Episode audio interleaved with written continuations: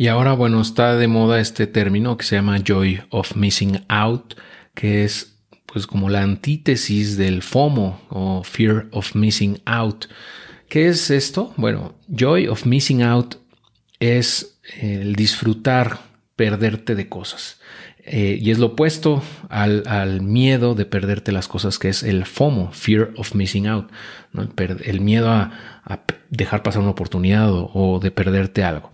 Ah, entonces, Joy of Missing Out, eh, pues se refiere a pues, que disfrutemos, o sea, esa capacidad de disfrutar, el no estar enterado de las últimas noticias, de no estar al día con pues no sé, con lo que tú quieras, ¿no? Con, con cómo va la NFL o cómo, este, quién, quién está eh, o no divorciándose, quién, eh, quién fue despedido de su chamba, quién eh, tronó con fulanito, sutanita, o sea, el no enterarte, el no saber nada de esas cosas, o por ejemplo, en, los que estamos metidos en el mundo de cripto, pues no enterarte de cómo va Bitcoin o de, eh, las noticias que todo el día salen muchísimas. Darte un espacio ¿no? en donde dices, pues es que no, no quiero, ahorita no quiero saber nada de nada. Eh, ese joy of missing out nos permite, como te decía en otras ocasiones en donde hablábamos de, de que eh, el estar ocupado no es sinónimo de productividad, que pues nos, nos, da esa perspectiva, nos permite más bien tener una perspectiva más amplia y, pensar más claramente hacia dónde queremos ir. Y entonces ajustar las velas del barco, ¿no? De, ser necesario. Y simplemente para tener un descanso mental, ¿no? Para no siempre estar completamente abstraído, bueno, como, como secuestrado por, por el tren de todo lo que está ocurriendo. Este, porque pues al final de cuentas todo va a seguir, o sea, estemos o no, eh, las noticias, todo va a continuar, ¿no? nada se va a detener. Entonces, yo creo que sí vale la pena pues hacer unas pausas de repente y, y disfrutar el no estar enterado de las cosas, ¿no? Disfrutar no estar al día con las noticias.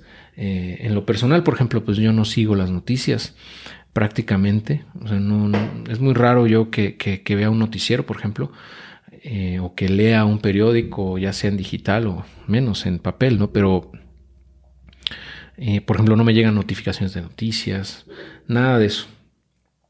Eh, porque pienso que si algo es realmente importante me voy a enterar, ¿no? por mis seres queridos o amigos cercanos, o por la comunidad, ¿no? de adiós a tu jefe.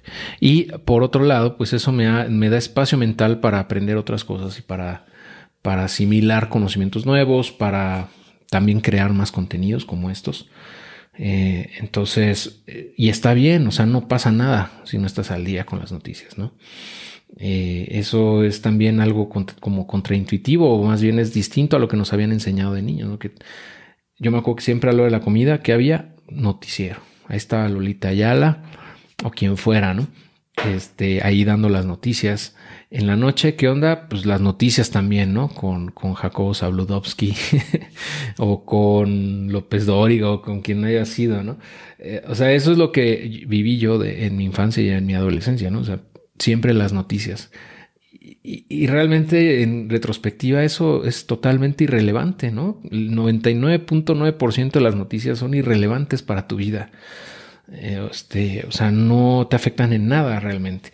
Y entonces, pues también hay que aprender a filtrar todo eso, ¿no? Y, dejar entrar únicamente lo que aporte a tu vida. Entonces, una forma muy eficiente de hacerlo es pues, no estar enterado de las noticias, ¿no? Del día a día. Y solamente si quieres sí estar enterado de noticias específicas que a ti te importen, ¿no? Que realmente sí te impactan o que tú quieres eh, saber porque pues está, eh, va acorde a tus prioridades, lo que sea. Pero de ahí en fuera, pues no, tienes por qué estar al día, ¿no? En nada de, lo demás. Ok, bueno, eh, vamos a platicar, si te parece bien, en el siguiente episodio. Me, va, me va a dar mucho gusto que me acompañes, ya sabes.